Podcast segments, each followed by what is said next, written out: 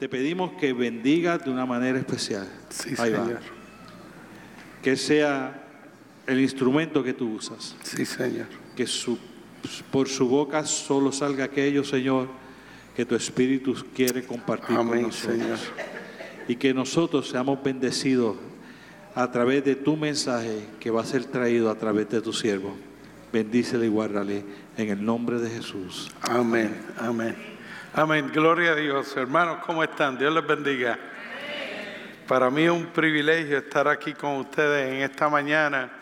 Como dijo Víctor, lo conocemos hace muchos años, a él y a toda su familia. Y le damos gracias a Dios que él ha estado aquí por todos estos años en esta iglesia. Yo les voy a decir algo. Yo viajo mucho. Actualmente estoy viajando por todos los Estados Unidos en el trabajo que hago con la Alianza Cristiana y Misionera. Y yo les voy a decir que su pastor es uno de los buenos. Así que cuídenlo. Amén. Cuídenlo. ¿Y cómo usted lo puede cuidar? Orando por él y cuidándolo. Las dos cosas tienen que hacer. Así que le damos gracias al Señor por estar aquí en esta mañana. Yo voy a pedir que se pongan de pie un momento. Vamos a leer la escritura. Y después de leer la escritura, ustedes van a ver que lo que vamos a hablar hoy tiene como dos partes. Una parte es acerca de lo que hay en mi corazón con respecto a una de las cosas que hago, que es hablar de multiplicación. Y la otra parte que nosotros vamos a estar hablando esta mañana es un poco acerca de discipulado, de discipular. Así que vamos a ver lo que el Señor tiene para con nosotros. Busque Efesios capítulo 1. Efesios capítulo 1. Y aunque nosotros vamos a estar hablando del versículo 22 y 23, vamos a leer desde el 15. Efesios 1, 15. ¿Cuántos dicen amén que están ahí? Amén. Efesios 1:15 dice, por esta causa también yo, habiendo oído de vuestra fe en el Señor Jesús y de vuestro amor para con todos los santos, no ceso de dar gracias por vosotros, haciendo memoria de vosotros en mis oraciones. Para que el Dios de nuestro Señor Jesucristo, el Padre de Gloria, os dé espíritu de sabiduría y de revelación en el conocimiento de Él, alumbrando los ojos de vuestro entendimiento, para que sepáis cuál es la esperanza a que Él nos ha llamado y cuáles las riquezas de la gloria de su herencia en los santos y cuál la supereminente grandeza de su poder para con nosotros los que creemos según la operación del poder de su fuerza, la cual operó en Cristo resucitándole de los muertos y sentándole a su diestra en los lugares celestiales, sobre todo principado y autoridad y poder y señorío y sobre todo nombre que se nombra, no solo en este siglo, sino también en el venide- venidero. Y sometió todas las cosas bajo sus pies y lo dio por cabeza sobre todas las cosas a la iglesia, la cual es su cuerpo, la plenitud de aquel que todo lo llena en todo. Gracias Señor. Háblanos hoy en el nombre de Jesús. Amén, amén. Hermanos, pueden sentarse. A mí me gustaría, ustedes hoy hablar acerca de multiplicación de iglesias. Y para algunas de las personas multiplicación es como algo nuevo. Espérate, ¿de qué estamos hablando? Hace años yo iba hablando acerca de plantar iglesias ahora se habla de multiplicación. ¿De qué es lo que está tratando? ¿Cuál es la diferencia? Yo les voy a decir, gente que sabe que no soy yo, decidieron, bueno, vamos a describir todas las iglesias que hay. Todas las iglesias que hay decidieron usar símbolos eh, matemáticos para poder describirlas.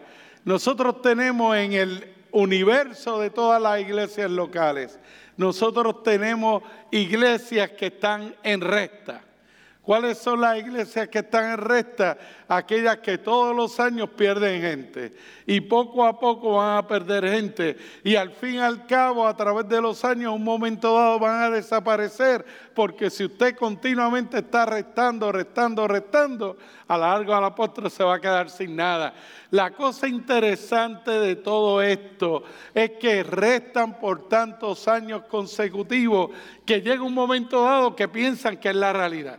Y entonces usted oye estas iglesias diciendo, ah, es que las cosas están malas, es que la gente no escucha el Evangelio, es que verdaderamente en estos tiempos el pecado abunda, es que verdaderamente las cosas se están perdiendo, ya nadie tiene respeto, ya nadie tiene nada. Y eso es lo que va a suceder. Y sabe algo, una mentalidad que va entrando como si Cristo hubiera sido derrotado en la cruz y piensan que Él no es victorioso, nada más lo dicen, no lo dirían desde el púlpito, pero piensan que el Señor no hay nada que se pueda hacer.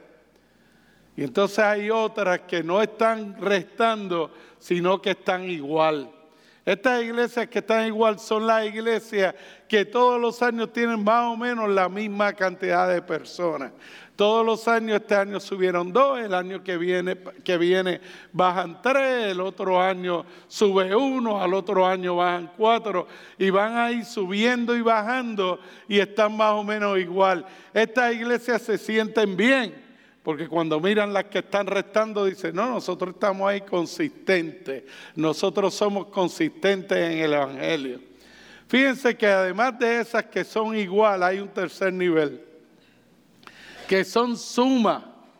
Y este nivel de suma son las iglesias que están creciendo, las iglesias que todos los años tienen un poco más. El año pasado eran 100, el otro año, este año son 105, el año que viene van a ser 115, 120 y poco a poco van creciendo y estos van sumando. Y uno diría, bueno, pues ya tiene resta, ya tiene igual, ya tiene suma, ya llegamos. Pero hay otro nivel más.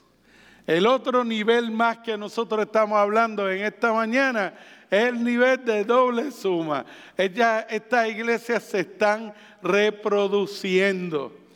Nosotros creo, me, me llama la atención la persona que dirigió hoy. Yo jamás estaría dirigiendo cuando fuera a tener un hijo esta semana, ¿no? Pero, pero que el Señor la bendiga grandemente. Pero nosotros, ¿sabe algo? Lo que ella le va a pasar esta semana es normal. Es la regla. Nosotros venimos y tenemos hijos y esos hijos, si el Señor lo permite, van a tener hijos e hijas y esos hijos e hijas van a tener hijos e hijas y entonces nosotros tenemos nietos. Yo tengo tres hijos varones, los tres están casados y de mis tres hijos varones ahora mismo tengo un nieto y peleando con nosotros porque no me dan más. Pero ¿sabe qué? Es normal. La iglesia local, nosotros a veces confundimos lo que es la iglesia de Jesucristo, que sabe dónde está reunida la iglesia de Jesucristo en todos los sitios. Esa es la iglesia con mayúscula.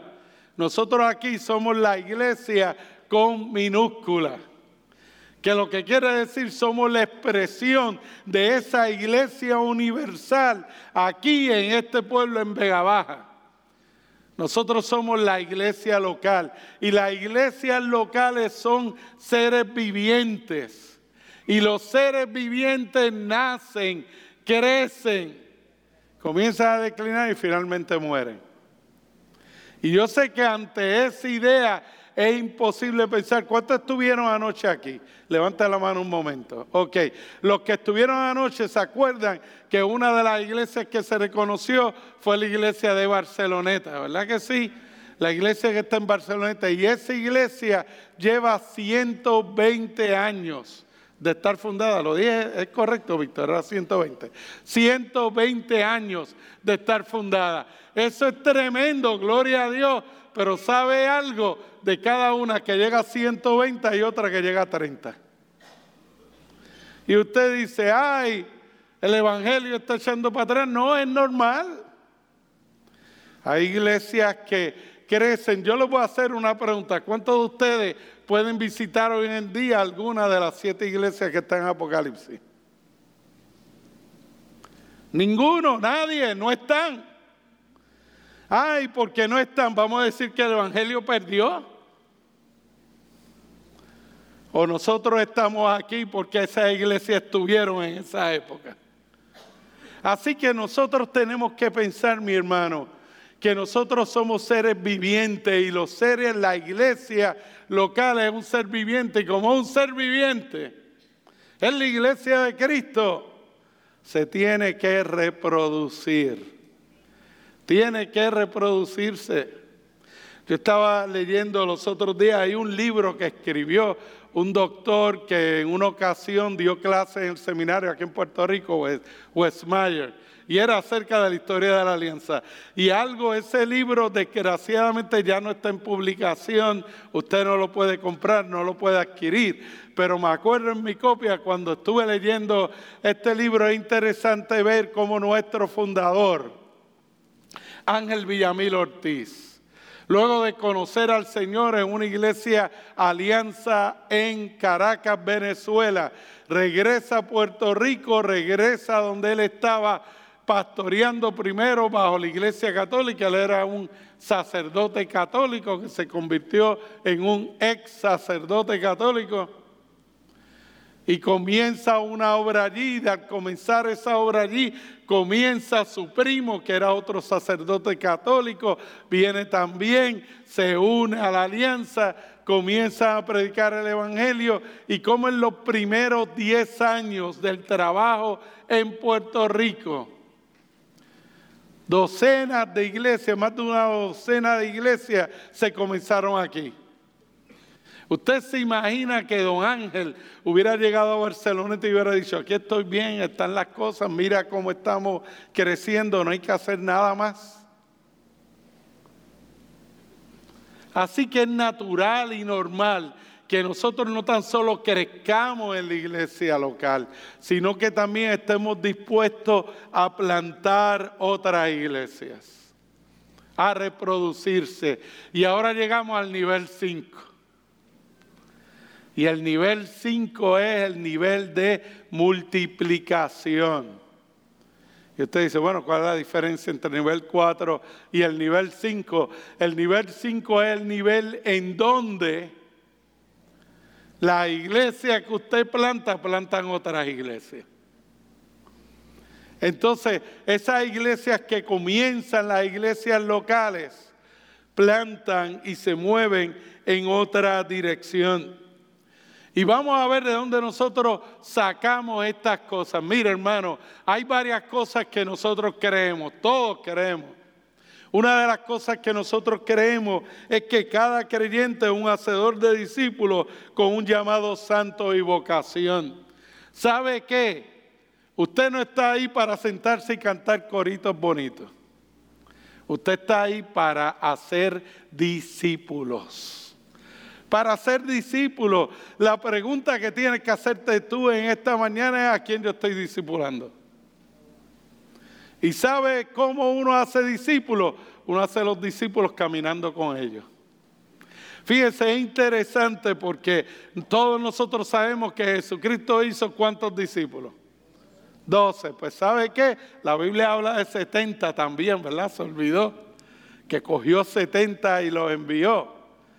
Y Jesucristo tenía estos discípulos, caminó con ellos por cuántos años. ¿Se acuerdan de sus clases de, de Mateo, la historia de Mateo? ¿Cuántos años caminó él con ellos?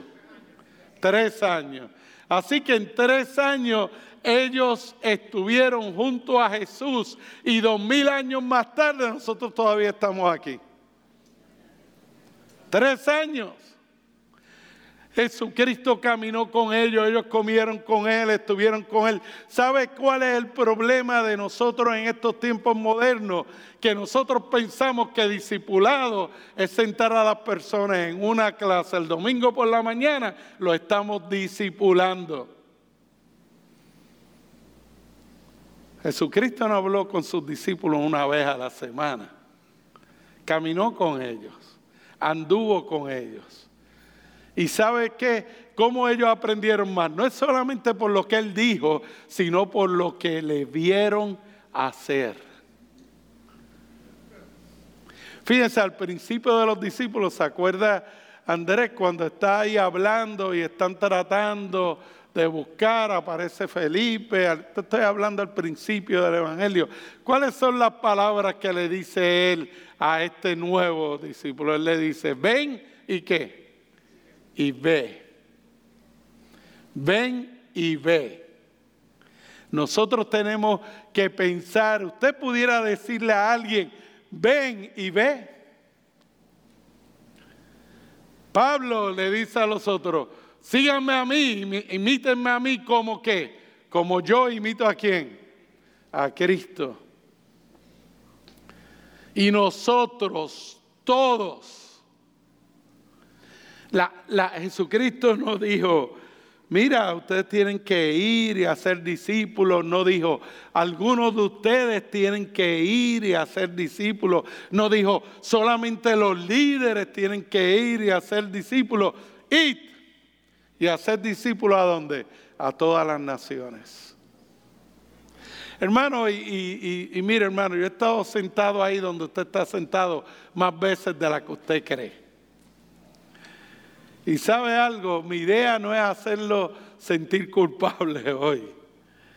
La idea aquí es, nosotros somos llamados a ser discípulos, tenemos un llamado santo en esa dirección. Nosotros tenemos que liberar al pueblo de Dios de que no sean más clientes de bienes y servicios, sino que nosotros tenemos que ser aquellos que hacemos discípulos. Y no tan solo hacemos discípulos, sino que hacemos discípulos que hagan discípulos. Así es como ocurre la multiplicación. Y nosotros también tenemos que ser el pueblo de Dios, deben ser colaboradores en la obra del Evangelio de hacer discípulos. Todos nosotros tenemos que participar. Y no tan solo eso, miren, en la, en la iglesia norteamericana, que estamos incluidos nosotros en esta estadística, el 80% de las iglesias o están declinando o están estancadas. Nosotros oímos hablar de la carretera de la Gran Comisión. Todos queremos ser parte de esa carretera. Pues sabes qué, el 80% de las iglesias están estancadas y por lo tanto llegan a una calle sin salida. Así que, ¿qué tienen que hacer los otros 20? Las otras 20 es lo que tienen que hacer el otro 20%. ¿Qué es lo que tienen que hacer? Lo que tienen que hacer es reproducirse. Tienen que crecer, tienen que multiplicarse. La multiplicación de iglesias no es algo tradicional, no se logra a través de la educación, no se logra a través de la acreditación, se logra a través de entender esta idea. El mundo, Puerto Rico, Vega Baja, necesita a Jesús. Necesita a Jesús. ¿Cuánto aquí usted conoce a alguien que no conoce al Señor? Que no le sirve. Levanta la mano. ¿Cuántos de ustedes creen a eso que usted conoce que si no se arrepienten se van a condenar eternamente? Si usted piensa eso, usted no le va a dar un intento de por lo menos ver si puede tener un encuentro con Jesucristo, el que puede cambiar su vida y transformar por completo su vida. Mira, hermano, hace años, cuando yo tenía, yo creo que yo estaba en escuela intermedia, escuela elemental, yo tuve un sueño recurrente. Y ese sueño recurrente, yo me veía, yo tenía un mejor amigo. Que puedo decir el nombre porque hace tiempo que no lo veo. Se llama Roberto. Y este éramos amigos inseparables, pero él no conocía al Señor inseparables. Y un día yo comienzo a tener este sueño en el cual veo una meseta completamente flat, o sea, completamente derecha, y veo que al final de la meseta hay un risco, y veo que al final de ese risco hay un lago, y ese lago es de fuego. Y veo miles y miles de personas caminando en dirección a ese risco. Y yo estoy en el grupo que formábamos como si fueran dos paredes por los cuales estas personas iban caminando hasta llegar al borde y caer en el lago de fuego. Y cuando de momento en la fila de todas estas personas que están moviéndose en esa dirección, veo a mi amigo Roberto. Y él cuando ve, me dice, me ve, me dice, Iván, ¿por qué no me lo dijiste? Iván, ¿por qué tú nunca me lo dijiste? ¿Por qué no trataste de convencerme? ¿Por qué no me hablaste de Dios? Y sabe algo, vez tras vez yo me despertaba en esos momentos en el sueño sudando, con un sentimiento de culpa enorme. Y por lo tanto tomó una decisión después, después de tener este sueño varias veces. Dije, Señor, dame la oportunidad de hablar del Evangelio a toda aquella persona que yo conozca y que no te conozca a ti. O sea, ¿realmente tú crees que hay infierno? Yo creo que si digo, ¿realmente tú crees que hay cielo? ¿Cuántos creen aquí que hay cielo? Levante la mano, ¿verdad? Creemos que hay cielo. Ahora, ¿quiere usted que hay un infierno? Levante la mano también.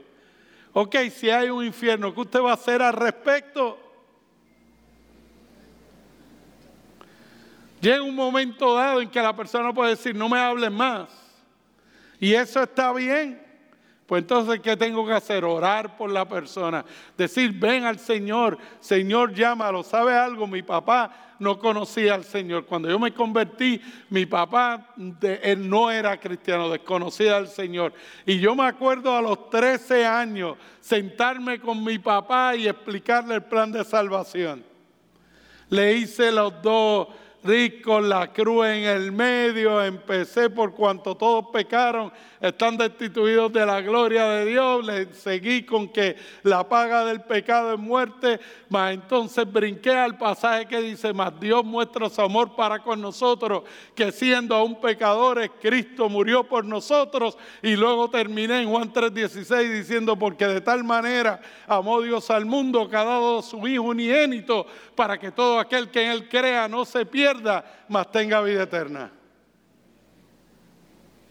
Y sabe algo, mi papá me escuchó. Yo dije, papi, tienes que venir a Cristo. Me dijo, no. Y yo le dije, papi, esto es un asunto de vida o muerte, tienes que venir a Cristo. Y él me dijo, no.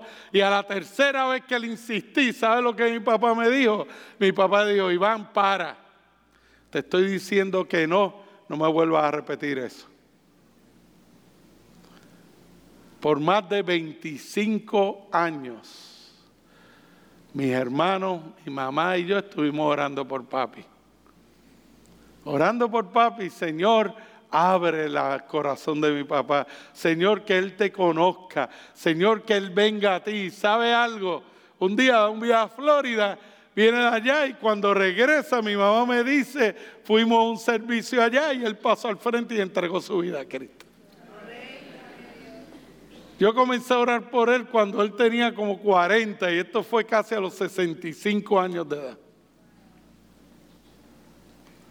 Hay algo que podemos hacer. Y ese poder de multiplicación está en nosotros entendiendo que estamos en misión. Que Dios nos ha llamado a algo más. Que Dios nos ha llamado a hacer algo más por Él. Y fíjense que esto nosotros deseamos que haya un movimiento de iglesias que tengan que ver con el poder de la multiplicación. Yo doy gracias a Dios por la belleza de nuestra adoración. Y yo le doy gracias a Dios por la belleza en cómo cada uno de ustedes están siendo alentados, están siendo motivados, están siendo bendecidos cada vez que vienen a esta iglesia y yo bendigo a Dios por eso. Pero también quiero decirle que usted tiene un trabajo que hacer. Tiene un trabajo que hacer. Y ese trabajo no lo puede hacer su pastor. Usted tiene un trabajo que hacer y es alcanzar a otros para el Señor. Yo creo en alcanzar gente para Cristo. Yo creo en plantar iglesia. Yo creo que Cristo transforma vida. Tú sabes que hay algo más que lo que estás haciendo hoy en día. Tiene que haber algo más. Y ese algo más es tú ponerte en las manos del Señor para que Él te utilice para alcanzar a tu vecindario, alcanzar tu ciudad, alcanzar a las ciudades vecinas y para alcanzar a todo Puerto Rico. El pasaje que leímos decía, y sometió todas las cosas bajo sus pies y lo dio por cabeza sobre todas las cosas a la iglesia, la cual es su cuerpo, la plenitud de aquel que todo lo llena en todo.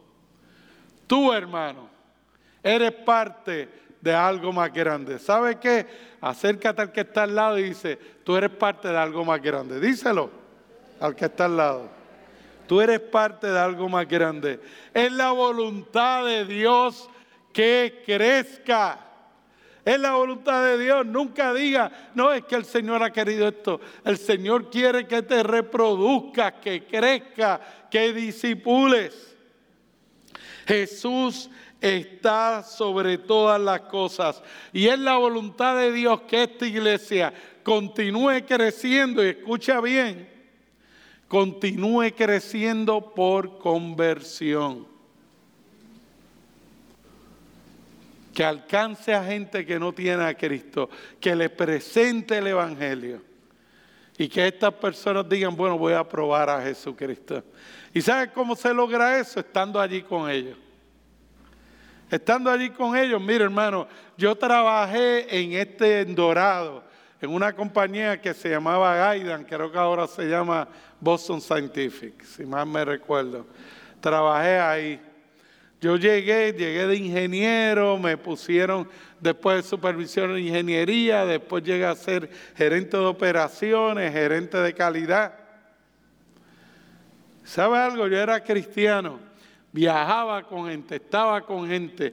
El muchacho que estaba trabajando conmigo, que estaba a cargo de ingeniería, en una ocasión estábamos guiando un sitio en Estados Unidos, íbamos desde Indiana hasta Chicago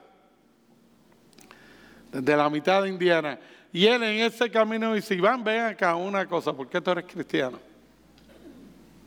Yo te he observado y tú eres cristiano. ¿Sabe algo? En una investigación que tuvimos del FDA, aquí los que han entrado en farmacéutica saben de lo que estoy hablando, que estaba el FDA con nosotros, estábamos en una situación difícil, yo estaba en operaciones, estábamos en un sitio a cargo de operaciones, en una situación difícil. Y sabe, antes de que el FDA regresara la semana siguiente, ese día por la mañana, hay alguien que sale del grupo y dice, bueno, antes de nosotros comenzar, con, continuar con esta investigación, Iván, tú puedes orar porque el Señor nos escuche y nos bendiga aquí en todo esto. Y decir, claro, yo puedo orar. ¿Sabe qué? Usted es el mejor representante de Cristo en donde usted está. Y si usted es el mejor representante, el Señor le va a abrir las oportunidades. Y si el Señor le abre las oportunidades, no diga, ah, yo me voy a quedar callado. Comparte el Evangelio. ¿Qué es lo que le puede pasar en este país? Que lo voten, gloria a Dios, si lo votaron por servir al Señor. ¿Confía o no confía en el Señor? ¿Crees o no crees en el Señor? Jesús está sobre todas las cosas y no es el ser más grande, lo mejor es ser lo mejor que finalmente te lleva a ser lo más grande. Cuando tú vives una vida ante Dios que es una vida santa, Él va a construir la iglesia. En la vida no es lo que miras, sino lo que ves. Eso es lo que importa. La gente veía en Mateo un colector de impuestos que era ladrón. Jesucristo miró a Mateo y lo que vio allí fue el escritor del Evangelio según San Mateo. La gente no es lo que mira, sino lo que ves. Tú estás viendo, ah, mira, tu alta, tu baja, son pueblos vecinos, Vega Alta de aquí. Jesucristo lo que mira es Vega Alta, Toa Alta, Toa Baja. Son gente que necesita a Dios y alguien tiene que ir a compartir el Evangelio con ellos. Mira con tus ojos o decide mirar con los ojos de Dios. Decide sentir su dolor. Cuando lo ves, sientes el dolor que tiene una vida que no ha sido alcanzada por el Señor. Dios te ha puesto en tu corazón la misericordia, la compasión, de entender lo que pasa en una vida que no le conoce. Dios te da sueños, pero nosotros pensamos que tienen que pasar inmediatamente si el Señor me lo da. Mira, hay sueños que tardan 20 años en pasar. ¿Acaso Dios no le dijo a Abraham, mira, de ti voy a levantar una nación grande y poderosa y pasaron más de 20 años?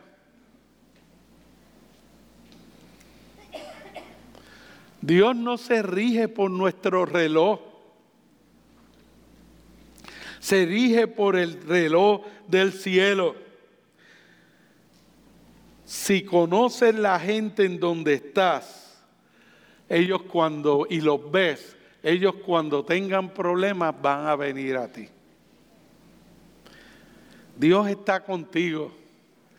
Déjame informarte algo que tal vez tú no sabes en esta mañana. Y lo que te quiero informar esta mañana es que Dios está a favor tuyo. Dios no está en tu contra. Mira, hermano, yo estaba oyendo esto del terremoto, etcétera, ¿verdad? Que nos preocupa. Nosotros tenemos familia aquí en Puerto Rico y nos preocupa. Yo estaba viendo y estuve hablando Estuvimos llamando a la oficina del distrito, desde nuestras oficinas nacionales, mira qué es lo que está pasando, hay algo que necesiten ayuda, hay algo que tengamos que ofrecer. Y una de las cosas que nos dijo el superintendente Javier Gómez cuando llamamos desde la oficina nacional fue lo siguiente, dice, mira, aparentemente ningún edificio de la iglesia fue dañado y aparentemente, como nosotros no tenemos muchas iglesias en el área sur, se nos dijo, mira, aparentemente no hay gente o miembros de la iglesia o pastores que hayan sido severamente afectados. Y le preguntaron, dignos, ¿cómo, tiene, cómo tenemos que orar por ti? Dinos cómo nosotros tenemos servicio de oración en la Oficina Nacional. Dinos cómo tenemos que orar por ti. Y me llamó mucho la atención lo que dijo el pastor Gómez. El pastor Gómez dijo, mira, ora porque ahora mismo en medio de toda esta situación, todo el mundo está shaken, o sea, todo el mundo está agitado. Hay temor, hay una gran tensión, un gran estrés. Cada vez que parece que se mueve la tierra, la gente no sabe qué hacer. Ora para que nosotros tengamos paz y tengamos tranquilidad. Y la gente ahora, todo el mundo está preocupado. ¿Cuántos aquí están preocupados por los terremotos? Levante la mano, dígame sinceramente, no hay nada que abochornarse con eso. ¿Sabe algo? Si usted está preocupado, su vecino lo está. Y si su vecino lo está, usted está hablando de la roca de la eternidad, que no se mueve, que no hay terremoto que lo mueva. Usted está hablando hacia el destino eterno, la seguridad de salvación que solamente Cristo en el corazón de una persona puede dar. Usted está compartiendo y diciendo, ¿sabe qué? Yo entregué mi vida a Cristo y yo no quiero que me pase nada, yo no quiero morirme, yo no quiero que sea herido ni que ningún familiar suceda algo, pero si sucede, yo sé a dónde voy. ¿Puede usted decir eso genuinamente? Que usted sabe a dónde va. Ha cambiado Cristo por completo su vida. Y si usted dice, bueno, yo tengo mis cositas, pues ven a Él, entrégasela a sus pies, recibe su perdón y levántate como alguien que ha nacido de nuevo. Hermano, yo Mire, hermano, hay alguien que en una ocasión, cuando hubo el, tiroteo en, el, en aquel nightclub Pulse en la ciudad de Orlando, que mataron a más de 50 personas, hubo alguien, yo estaba pastoreando en la ciudad de Orlando y hubo alguien que vino a mi iglesia con su esposa, su esposa no había visitado unos años antes, vino a la iglesia y su esposa entra a mi oficina y dice, mira, mi esposo quiere hablar con usted. A mí me llamó la atención porque su esposo nunca había querido venir a la iglesia. Muy bien que entre. Cuando él entra, yo noto que ella se levanta y se va. Yo digo, ok. Y él se queda allí sentado en mi oficina y me hace la siguiente pregunta. Yo quiero saber algo, pastor. Toda esa gente que murió en, en que murió en el nightclub, eso es castigo de Dios por la vida que llevaban. Ese es castigo de Dios porque ellos estaban haciendo cosas malas, eran malos. Y Dios los castigó de esa manera. ¿Sabe algo? Mi respuesta a él fue la siguiente. Dice, si Dios, mira hermano, si Dios estuviera en el negocio de matar a los malos, todos nosotros estaríamos muertos. Todos estaríamos muertos. Así que no le haga caso al que le diga, mira, esto es castigo de Dios, esto es Dios que está actuando, etc. Hágale caso a los que le digan, Dios le está dando a usted una oportunidad de compartir el Evangelio en este país. Dios le está dando la oportunidad, lo van a escuchar. ¿Cómo lo va a hacer? Fíjense, vamos a comparar cómo Jesús trata a la gente y cómo la religión trata a la gente. Cuando yo me convertí, comencé a predicar sin saber nada. Yo vine al Señor a los 13 años, sucedió algo increíble en la iglesia que estaba en Arecibo, allí durante un retiro. Yo entiendo que Dios me está llamando, yo entrego mi corazón al Señor, se ora por mí. Al otro día fui a Quebradilla a ayudar a plantar una iglesia y allí fue lleno del Espíritu Santo por primera vez. Todo esto es en la alianza, esto no es una experiencia en otro sitio.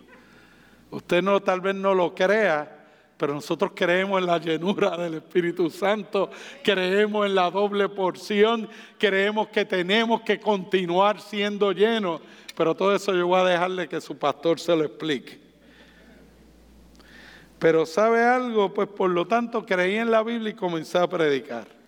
Cuando comencé a predicar, fui un momento dado, yo dije, yo tenía, yo era de este grupo que estaba en el medio, o sea, yo no era, yo era lo suficiente grande para no estar con los pequeños, pero era suficiente pequeño para no poder estar con los grandes.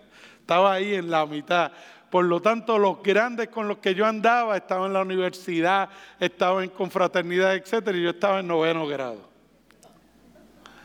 Por lo tanto, yo dije, mira, yo entiendo que vamos a comenzar una confraternidad en la escuela. Y cuando empezó las clases, yo me convertí en verano, cuando se comenzó las clases no hice nada. Y el pastor Héctor Gómez, no sé si se acuerdan de él, el reverendo Héctor Gómez se me acerca y me dice, Iván, Tú dijiste que te ibas a comenzar una confraternidad en tu escuela. ¿Ya la hiciste? Y yo dije, verdaderamente que no, pero no te preocupes, voy la semana que viene. Miren, voy a donde el principal de la escuela, que se llamaba Pediada Santana. Esta es la escuela intermedia urbana en Arecibo. Voy al principal y le digo, mira, yo quiero poder reunirme al mediodía, tú puedes darme uno de estos salones en el sótano de la Jefferson, porque era que la Jefferson y la Muñoz la juntaron. ¿Tú puedes darme uno de estos salones? Él me dice, sí, este, si tú quieres, porque voy a hacer una reunión cristiana allí. Él dice, no hay problema, hazla. Yo no sé si hoy en día dirían lo mismo, pero por lo menos en aquella época así fue la respuesta. Así que comencé, pusimos este, papeles, yo me gustaría decir que fueron profesionalmente hechos, pero no eran así, era mano. Reunión cristiana a partir de este martes a las 12. La idea era, nosotros tenemos el break del mediodía de 11 y media a 1. ¿Cuántos tenían ese break? 11 y media a 1. Ok, ¿saben de lo que estoy hablando? Pero nosotros decíamos pues que de 11 y media a 12 fueran a almorzar y a las 12 íbamos a tener la reunión cristiana. Y comenzamos y el primer día de la primera reunión, yo esperaba ver cuatro o cinco, habían 20. Así que yo dije, wow, ¿qué voy a hacer? Pues hice lo que todo buen cristiano hace, dice, Señor, háblanos a nosotros hoy, abrí la Biblia, leí el pasaje y me puse a predicar de ese pasaje. Y comencé a predicar y ¿sabe qué? Creí en lo que dice la Biblia. Y como creen en lo que dice la Biblia, pues todos los martes y todos los jueves, allí no había otro que predicar, allí no, ignorante era yo. ¿Sabe algo? Eso lo comenzamos a finales de septiembre. Ya para el mes de febrero, marzo, se reunían más de 350 jóvenes. Todos los martes y todos los jueves a escuchar palabra de Dios. Tuvimos que reunirnos en la parte de atrás de la escuela de tantos que había. Y un día el principal me llama y dice, ven acá, que es todo eso que está pasando. Yo digo, bueno, esa es la reunión que yo le hablé que íbamos a tener. Y me dice, ah, eso es como un viva la gente. Y yo dije, sí, parecido a viva la gente. ah, pues está bien, continúa. ¿Sabe algo? Jesucristo vio allí en mí algo que nadie vio. Jesucristo vio en mí decir, a este ignorante yo lo puedo usar. ¿Por qué? Porque Él va a creer en mí. Como no sabe otra cosa, Él va a creer en mí. Fíjense, en Juan 8 del 3 al 11, nosotros oímos la historia de la mujer en adulterio. ¿Se acuerdan de esa historia? La encuentran en el acto del adulterio, la llevan delante de Jesús. Es interesante que no para cometer adulterio se necesitan dos, pero llevaron a uno nada más porque dice que la encontraron en el acto del adulterio. Así que si estaba en el acto del adulterio, habían dos. Pero solamente llevaron a una, la tiraron allá a los pies del Señor Jesucristo. Y cuando ella está delante de los pies del Señor Jesucristo, ¿verdad? Nosotros nos recordamos que la ley dice, pues la ley por medio de Moisés fue dada, pero la gracia y la verdad eso es Juan 1.17, vinieron por medio de Jesucristo. Así que Jesucristo se dobla y se comienza a escribir, nos dice el pasaje, en la tierra, en la arena, en el polvo. Nosotros vemos cómo la religión ve a la mujer y trata a la mujer, pero nosotros también en ese pasaje vemos cómo Jesús ve a la mujer y la trata.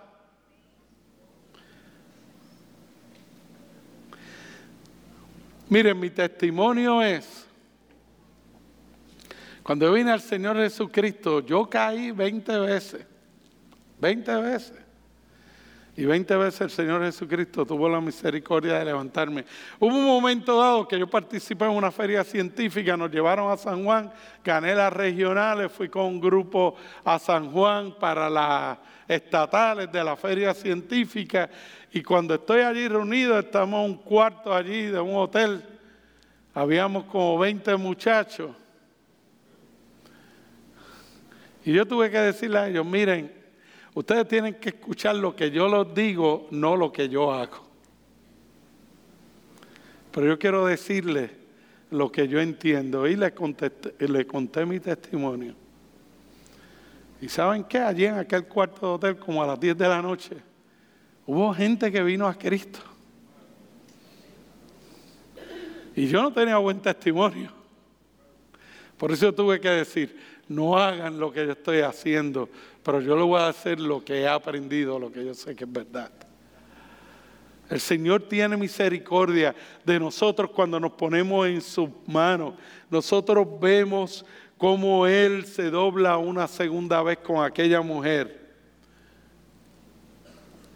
y mientras está allí con ellos, que comienza a marcharse, ¿verdad? Le dice, mira, el que esté libre de pecado, que tire la primera piedra. Él no discutió lo que decía la ley de Moisés. Sí, eso lo dice, el que esté libre de pecado, que sea el primero en lanzar la piedra. Se comenzaron ahí.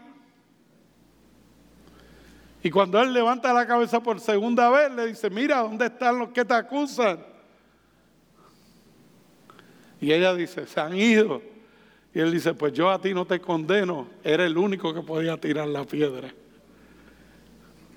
Yo a ti no te condeno, vete y no peques más. Él tuvo que doblarse varias veces conmigo hasta que al fin entendí.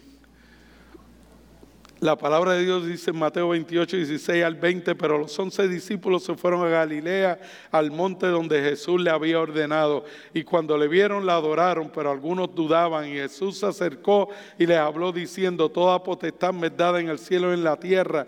Por tanto, id y haced discípulos a todas las naciones, bautizándolos en el nombre del Padre, del Hijo y del Espíritu Santo, enseñándoles que guarden todas las cosas que os he mandado. Y he aquí yo estoy con vosotros todos los días hasta el fin del mundo. Amén.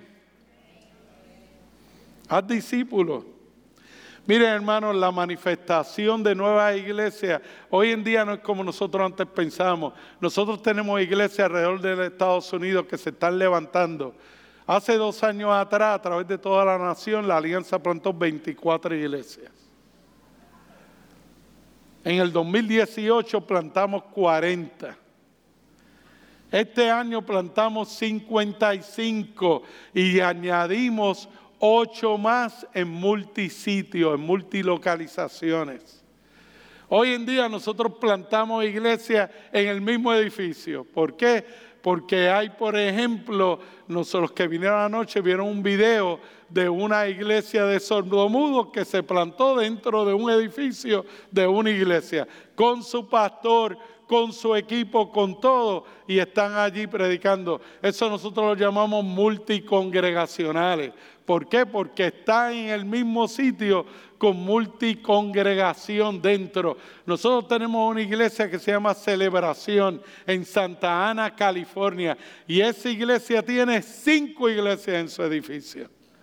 ¿Por qué? Porque está la iglesia americana anglo, tienen una iglesia mon, tienen una iglesia vietnamita, tienen una iglesia para los viejitos que están cerca de allí. Así que nosotros, es una manifestación de nuevas iglesias. Nosotros tenemos otros sitios que están abriendo eh, en multisitios. Tenemos una congregación en el estado de Nueva York que lo que hace es, cuando una iglesia está a punto de cerrar, tiene dos, tres, cuatro personas, vienen y le dicen, mira, tú deseas que nosotros ayudemos. Esta iglesia dice, sí, cómo no, esta iglesia de la alianza también transfiere la propiedad hacia el distrito y transfieren la propiedad hacia la iglesia. Esta iglesia llega, transforma el edificio, construye, cierra por seis meses. Y a los seis meses abren un multisitio, una multilocalización de esa iglesia inicial. Abrieron en este otro sitio y lo ayudan a crecer. Y después de eso se fueron a otro sitio y entre las dos congregaciones abren un tercer sitio. Y ya haciendo esto tienen cinco nuevas localizaciones en un espacio de unos cuatro años. O sea, hermano, no piense que es, ah, pero que vamos a ir, vamos a hacer. Hay diferentes formas para predicar el Evangelio. Hay diferentes formas para alcanzar a su comunidad. Hay diferentes formas para poder llevar la luz del Evangelio a una comunidad específica. Lo que usted tiene que hacer es orar y pedirle al Señor que ustedes puedan entender cuál es su voluntad. Haz discípulos. ¿Cuántos discípulos has hecho tú? Miren, yo, yo les voy a contar, yo he ido a Walmart. Cuando yo tenía a los nenes pequeños, pues yo tenía que ir a Walmart, ¿verdad? Porque Alicia estaba atendiendo a los niños y si yo no iba, decía, tú no me ayudas. Así que yo decía, tengo que ayudar. Así que yo iba a Walmart. Y cuando yo voy a Walmart, ¿sabe algo? Yo no sabía dónde había nada. Nada. Y yo no y sabe algo, Lizzie me escribió una lista. Y con esa lista yo iba, buscaba las cosas, yo no tenía la menor idea de dónde estaban las cosas. Ah, ¿dónde está el queso, Belvita? Ok, pues usted piensa que el queso Elvita va a estar en la sección de queso, pero entonces no lo encuentra allí, está en otra sección que son de dairy products, ¿verdad? Entonces ahí es donde se encuentra, pero ¿cómo yo lo voy a saber? Y cuando no digamos, cuando eran consigue toallas sanitarias, ¿verdad? Porque entonces yo estoy parado allí mirando, la gente pasando por al lado mío, y usted sabe que de esas vienen hasta con alas. Entonces, ¿qué es lo que voy a escoger? Pero sabe algo, con el tiempo y los años, etcétera, llegó, estábamos viviendo ya en Estados Unidos, yo voy, mi esposa me manda a Home Depot a que consiga unos tornillos y unas cosas. Yo voy a Home Depot. Estoy allí ante esa tienda tan grande y yo no tengo la menor idea de dónde están los tornillos. Pero sabe algo, yo veo a un empleado le digo, mira, yo vengo a buscar unos tornillos así. Y el empleado ese me dijo, ah, ¿cómo no? Venga para acá y me llevó hasta donde están los tornillos. Yo dije, oye, esto está bueno. También a mí me pidieron una bombilla para el, la máquina esta que abre el garaje y que la cierra. Esas bombillas que aceptan vibración, así que traté por segunda vez. Yo vengo a buscar las bombillas estas que aguantan vibración para poder ponerla en la, en la de abrir el garaje y sabe que para mi sorpresa, aquella persona me dijo, ¿cómo no? Venga para acá. ¿Sabe algo en el Evangelio? Nosotros no podemos ser como Walmart, tenemos que ser como Home Depot. Cuando la persona diga, mira, ¿cómo es que tengo que cómo es que se sirva al Señor, nosotros en vez de decirle, vete allí, hay un estudio bíblico, a esto, a aquello, nosotros tenemos que aprender a decirle, vente conmigo. Camina conmigo. Cuando lleguen ahí perdidos, en vez de decirle, mira, no, sube arriba, los nenes están arriba, vente, yo te voy a llevar arriba para que lleves al nene. Cuando digan, mira, pero ¿cómo es esto que tiene que ver con el perdón? Vente conmigo, yo voy a caminar a tu lado, camina tú al mío y vamos a ver cómo podemos trabajar y bregar con eso. De eso trata esto. Nosotros tenemos que salir y discipular. Jesucristo es el Señor de la iglesia y Jesucristo no nos llamó para que nosotros estemos ahí sentados cantando coritos y diciendo qué bueno estuvo el servicio hoy. Oye, ese hombre que habló por lo menos dijo dos o tres chistes. A eso no es lo que Él nos llama. Su pastor Víctor no está aquí para Él disipular, sino para enseñarles a ustedes cómo se disipula. Porque ese es el trabajo de los líderes de la iglesia, equipar a los santos en el ministerio. Así que hermanos, yo es mi petición ante el Señor, que Dios los bendiga a cada uno de ustedes grandemente. De tal forma y de tal manera que ustedes se sienten tan agradecidos del Señor, que ustedes comprendan qué otra cosa yo puedo hacer que no sea compartir el Evangelio con otro que lo necesita. Y si tú en esta mañana tú dices, para, yo no puedo compartir el Evangelio porque yo ni me he convertido o yo me convertí, pero verdaderamente no vivo una, no vivo una vida agradable al Señor, todavía tienes oportunidad, Él no ha venido. Arrepiéntete en esta mañana y dile al Señor Jesús, entra a tu vida y transforma mi ser. Así que hermano, yo voy a hacer una petición, vamos a inclinar nuestros rostros, cerrar nuestros ojos. Yo no cumpliría mi, mi función en esta mañana si yo no les digo a ustedes tú necesitas al Señor, tú quieres que el Señor transforme tu vida, tú quieres que el Señor cambie tu vida, esta es tu oportunidad. Y tu oportunidad es sencillo, miren, el Señor más fácil no lo puede haber hecho. Tú tienes que venir y seguirle. Y si estás tomando esa decisión en esta mañana, a mí me gustaría orar por ti. Ni siquiera voy a pedir que vengas acá al frente. Me gustaría orar por ti ahí en donde te encuentras. Así que si tú quieres en esta mañana, tú entiendes que hay algo que tienes que arrepentirte. Tú entiendes que hay algo que tienes que pedir perdón, pero estás dispuesto a pedirle perdón para que Él te enseñe cómo ser discípulo, que hace discípulos. Me gustaría orar por ti, levanta tu mano.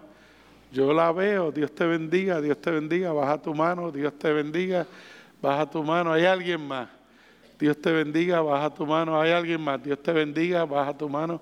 Hay alguien más que desee en esta mañana decir, yo quiero arreglar mis cuentas contigo o ya las tengo arregladas. Lo que yo necesito, Señor, es que tú me ayudes a poner en mi corazón el deseo de alcanzar a otros. Dios te bendiga, baja tu mano. ¿Hay alguien más? Dios te guarde, Dios te guarde, baja tu mano. ¿Hay alguien más? Dios te bendiga, Dios te bendiga, Dios te guarde, baja tu mano. Por última vez, porque voy a orar. ¿Hay alguien más? Dios te bendiga, Dios te bendiga, Dios te guarde. Pueden bajar su mano, Dios te bendiga allá atrás. Puedes bajar tu mano, Dios te bendiga. Puedes bajar tu mano. Ok, todo el mundo con los ojos cerrados. Yo le dije a ustedes que no iban a pasar al frente, no van a pasar al frente. Lo único que me gustaría para saber en dónde ustedes están, que ahí en donde se encuentran se pongan de pie. No toda la congregación, solamente ustedes. Yo los veo. Un segundo, póngase de pie. Se alzó la mano. Un segundo. Bien, yo voy a estar orando por todos ustedes. Y a la vez que oro por todos ustedes, ahora le voy a pedir a todo el que está sentado se ponga de pie. Porque mi intención era nada más verlos. Ya los vi, ahora vamos a orar. Vamos a orar. Usted ore conmigo mientras oramos al Señor. Simplemente repita esta oración conmigo brevemente y después yo voy a orar por usted. Dígale al Señor, Señor, delante de ti vengo, reconociendo que te necesito a ti, reconociendo que ante tu santidad, nuestra vida, mi vida está sucia y dañada. Perdona mis pecados y permite, Señor, que yo pueda vivir una vida que pueda ser modelo a otros para seguirte a ti. Gracias, Señor. En el nombre de Jesús. Padre, en el nombre de Jesús que te damos gracias en esta hora, mira a cada una de las personas que se puso en pie inicialmente. Yo sé que tú has hablado a su corazón, tú cumpliste tu palabra. El Espíritu Santo tuyo ha, cambiado mis palabras para que ellos escuchen exactamente lo que tenían que escuchar para venir a ti, porque no somos nosotros quienes los traemos, eres tú quien los trae. Así que Señor, gracias te damos por aquellos que en esta hora están arreglando sus cuentas contigo y por aquellos que ya la arreglaron y que en estos momentos quieren dar el paso adicional de convertirse en discípulos que hacen discípulos. Bendícelos, Señor. Te pedimos una bendición especial sobre Víctor, su esposa, su familia, sobre esta congregación. Llénalos de tu unción, llénalos de tu poder. Llénalos con tu Santo Espíritu de tal forma y de tal manera que puedan decir que hemos recibido poder y ahora vamos a ser testigos no solamente aquí en Vega Baja, no solamente en las ciudades vecinas, sino también en toda la isla y fuera de aquí. Gracias, Señor. En el nombre que hemos orado, Jesús, en el nombre de Jesús. Amén, amén. Dios me lo bendiga. Gloria al nombre del Señor.